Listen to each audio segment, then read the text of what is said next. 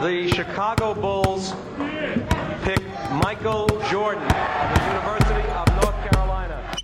Le 5 majeur, votre rendez-vous basket. Il retourne l'animal. Oh Mais c'est un malade C'est un malade Animé par David et Florian.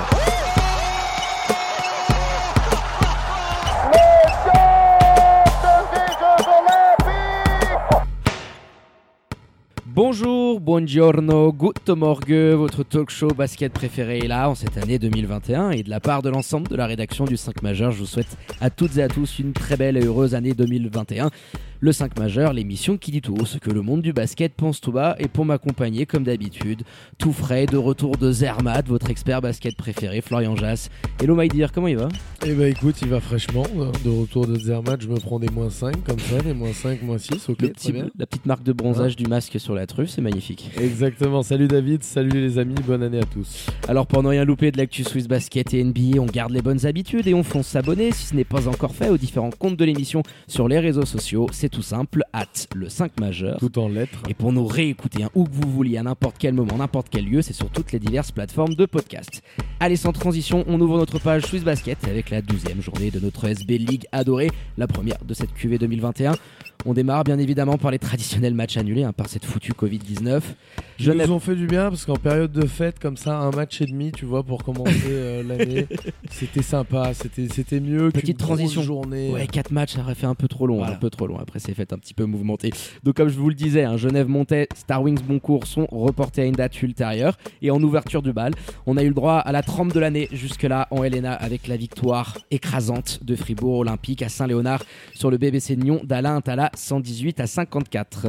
Et peu de choses à retenir finalement, si ce n'est, on peut le dire quand même, les débuts du nouveau renfort américain d'Olympique, Malcolm Amstrad, qui a signé un contrat d'un mois en vue de renforcer surtout l'effectif de Pétard pour la FIBA Europe Cup, j'imagine. Oui, et puis qui sait, en fonction du retour éventuellement de Marquis Jackson qui pourrait être un petit peu plus tardif, hein, Fribourg hein, se donne le droit éventuellement de reprolonger son aventure, donc bonne chance à lui pour les Coupes d'Europe notamment.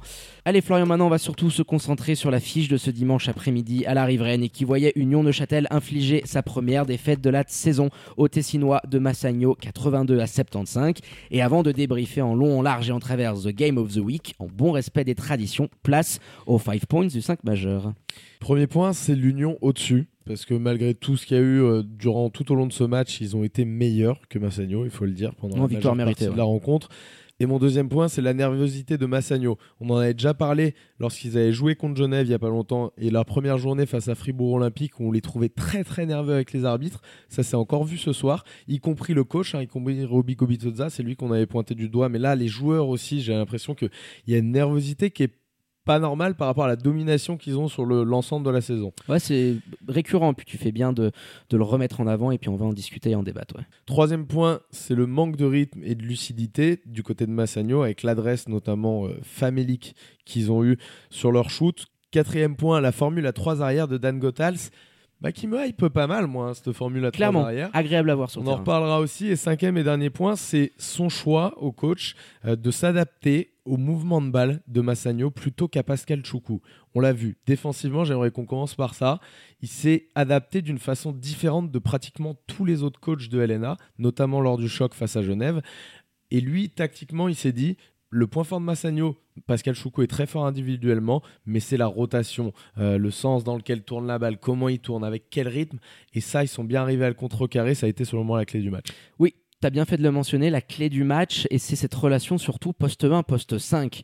Euh, Pascal Choukou, quand il brille, quand il est en avant et qui fait des matchs absolument monstrueux comme il nous a habitués sur la première partie de saison, c'est que très souvent, il a l'américain Eric Notage qui le régale, qui le met en orbite. Euh, ce duo-là permet à Massagno Ce qu'il de... a malgré tout fait, même s'il fait pas un bon match, Eric Notage, loin de là, ce qu'il a malgré tout fait, il a quand même un petit peu euh, Oui, distribué quelques Ça, tu l'empêcheras pas de distribuer. Je veux dire, tout le jeu de Massagno passe entre ses mains. Donc, à un moment donné, euh, c'est un mec qui régale. Mais à la différence de ce qu'ils nous ont habitués, Eric Notage, il a été très très bien défendu. Donc, euh, en brisant cet élément et cette relation poste 1, poste 5, euh, tu as pu avoir une défense qui a très bien tourné, qui s'est habituée aux différentes attaques qui ont pu être mises en place en face honnêtement, je pense que c'est le match référence que peuvent tenir maintenant Union Neuchâtel. Quand on avait fait le podcast spécial avec euh, Daniel Goutals, il nous le confirmait. Euh, l'objectif, c'est de revenir déjà d'avoir pas de blessures euh, parce qu'ils n'ont pas été gâtés sur la première partie de saison, mais de revenir aux fondamentaux qui faisaient les forces de l'équipe l'année dernière. Et là, on les a retrouvés, une défense intelligente et des transitions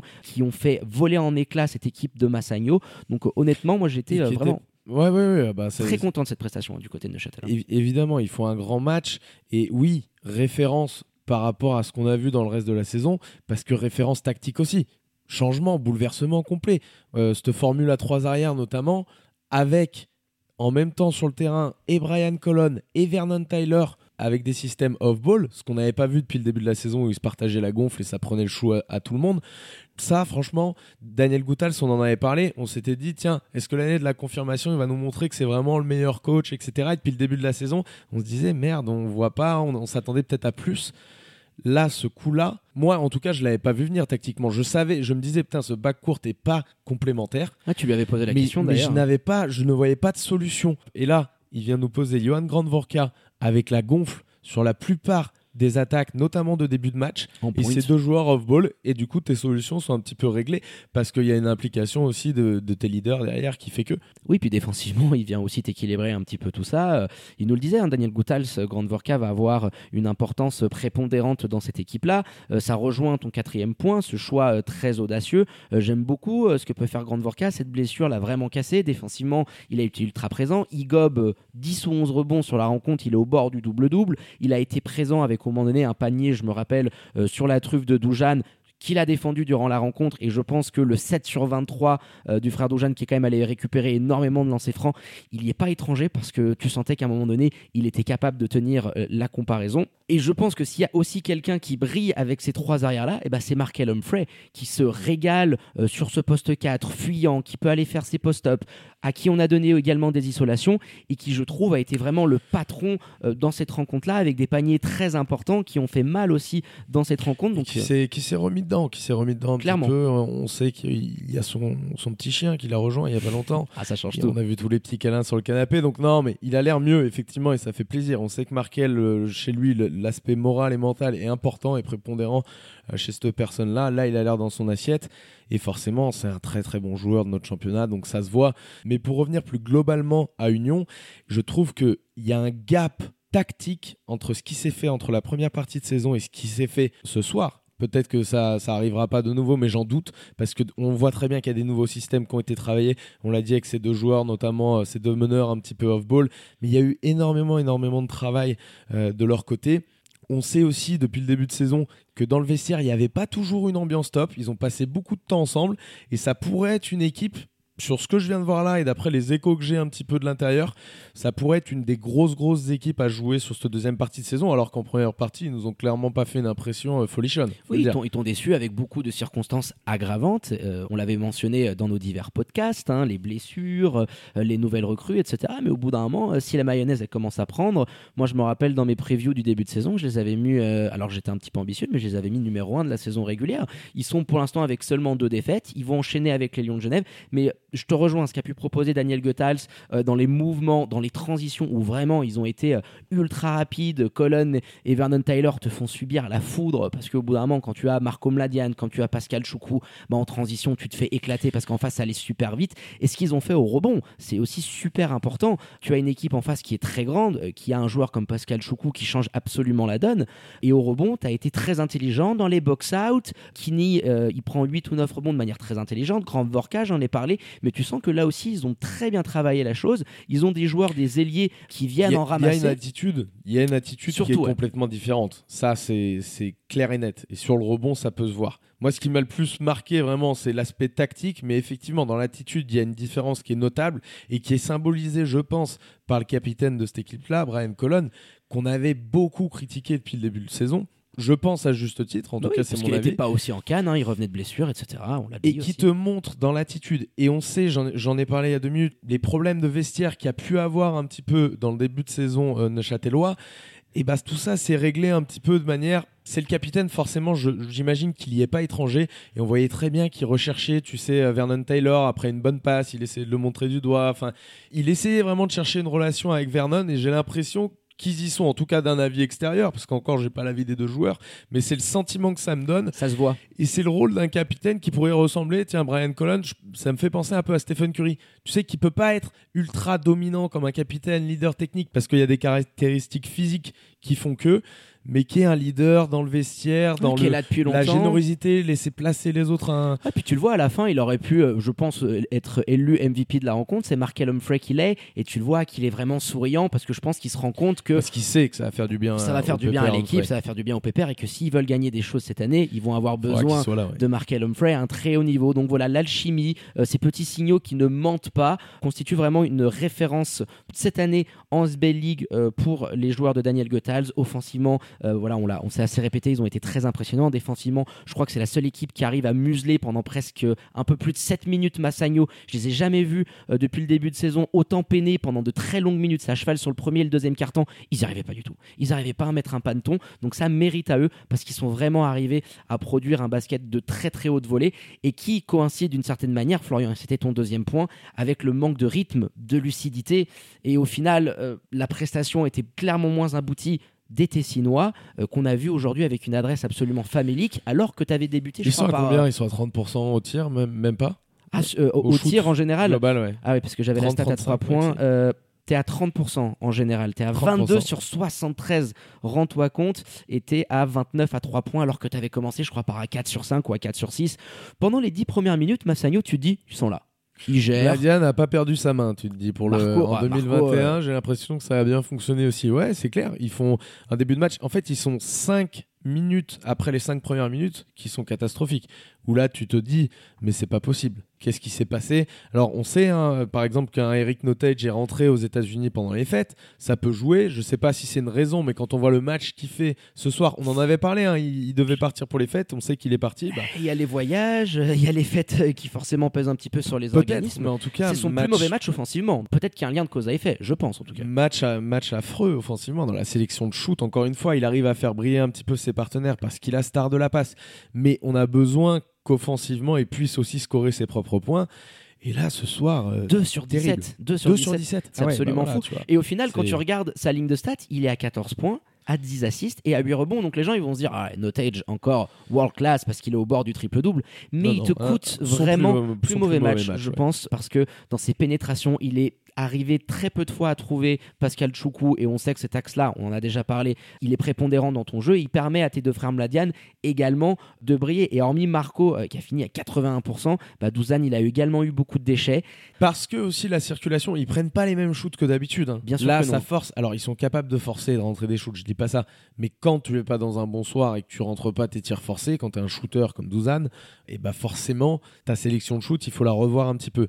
Il a pas été capable de le faire, mais je pense aussi qu'il n'y avait pas vraiment de solution parce que collectivement, je t'ai dit, le mouvement de balle était absent. C'était moins bon. Pas comparé à ce qu'on a pu faire, carrément absent, même je dirais, par rapport au début de saison. Et puis tu payes aussi euh, ce manque de rotation euh, que j'évoquais. Euh, ça, oui. Alexandre Martineau, zéro point pour lui. Il avait fait un début de championnat énorme. Bah, il nous déçoit quand même depuis pas mal de rencontres, faut qu'on le dise. Benjamin Richardson, ton sixième homme de luxe, bah, qui aujourd'hui ne t'a quasiment pas apporté. Ça, il met, il met un 3 points. Je crois qu'il met juste un 3 points, mais c'est absolument tout. Et tu as eu Wester Molteni, et qui a dû assumer énormément de minutes, 36 ou 37 pour lui. On le salue parce qu'il a fait. Notage, il sort ou pas, Notage Euh, non, Notage, je crois qu'il joue fois, absolument euh, toute la rencontre. Euh, Troisième 40 fois d'affilée. Troisième fois d'affilée pour lui. Et Wester Molteni, je le disais, il était à Jeddah en Arabie Saoudite avec euh, l'équipe de Lausanne 3-3. Il y a eu des soucis pour entrer. Il a passé Noël là-bas. Je pense qu'aussi en termes de préparation, tu vois, entre lui, Notage, les problèmes de faute des frères Mladian qui témoignent de la nervosité globale de cette équipe-là, c'était beaucoup trop compliqué. Je pense qu'aussi physiquement, au bout d'un moment, ils ont pété parce qu'il y avait un petit peu plus de rotation aussi en face. Effectivement, mais pas uniquement, pas uniquement. Parce que sur le début de rencontre, dès le début, on les voit tellement nerveux. Et on l'a déjà vu, je l'avais dit quand j'avais évoqué les 5 points, on les a déjà vus très nerveux depuis le début de la saison. Et là, enfin, tu te dis, merde, qu'est- qu'est-ce qui se passe, les gars? Ça, ça fait 3 minutes de jeu, là, t'as Marco, il est en train d'hurler sur, euh, sur l'arbitre. Enfin, sur, sur quelque chose où il n'y a pas, euh, je reprends, il y a ce passage aussi dans le troisième quart-temps où il y a les 8 secondes, ils pensent que ça fait plus de 8 secondes, mais on l'a refait au chrono, ça fait pas plus de 8 secondes manifestement. Et ils sont ultra, ultra nerveux tout au long de ce match et dès le début. C'est ça qui est assez dingue. Et puis Marco, il le symbolise assez bien parce que c'était ton joueur offensivement qui avait la main euh, Il se chaude. retrouve, il se retrouve Il très vite. Bah, je l'ai noté, il a sa troisième faute après 3 minutes dans le deuxième quart-temps. Voilà. Donc tu es déjà à 13 minutes de jeu et tu as Marco Mladian qui t'handicape quasiment tout ton match, qui du coup t'oblige à mettre Wester Molteni beaucoup plus de minutes sur le match. Je le disais, il en prend 37.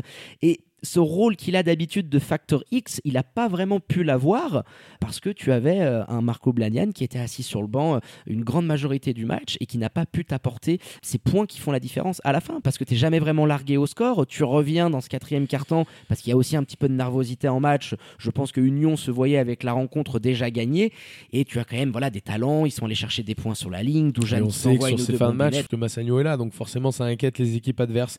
Ouais, ils, ils auraient pu recoller, ils auraient même pu le gagner match finalement, mais ça ça change pas que j'ai trouvé Union meilleure et bien meilleure, et c'est quand même, je pense, un super bon signe pour les Neuchâtelois en vue de la deuxième partie de saison. Oui, une performance qui va permettre à Daniel Goutals euh, de travailler euh, avec énormément de confiance. Tu vas enchaîner avec les Lions de Genève, je le disais en préambule de ce podcast, qui eux aussi ont enchaîné énormément euh, de quarantaine, qui n'ont pas pu jouer ce week-end. Je crois que ça va faire quasiment un petit mois hein, avec les fêtes que les, les Genevois n'ont pas joué. Toi, tu es en rythme, tu viens de taper Massagno. Attention, attention à cette équipe de Neuchâtel, tu le disais, qui peut être la très très belle surprise de ce championnat sur la deuxième partie de saison et qui pourrait, on l'espère, avoir enfin les moyens de ses ambitions affichées. Mon C'est- diaboliques ambitions. diaboliques ambitions, comme nous le disait Daniel Koutals.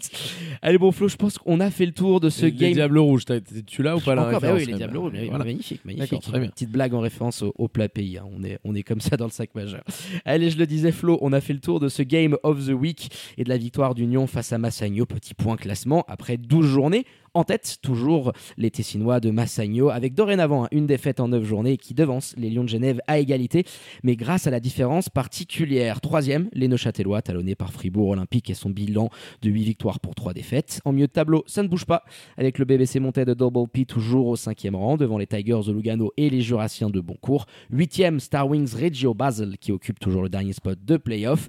Et pour terminer, notre lanterne rouge adorée, les Nyonnais.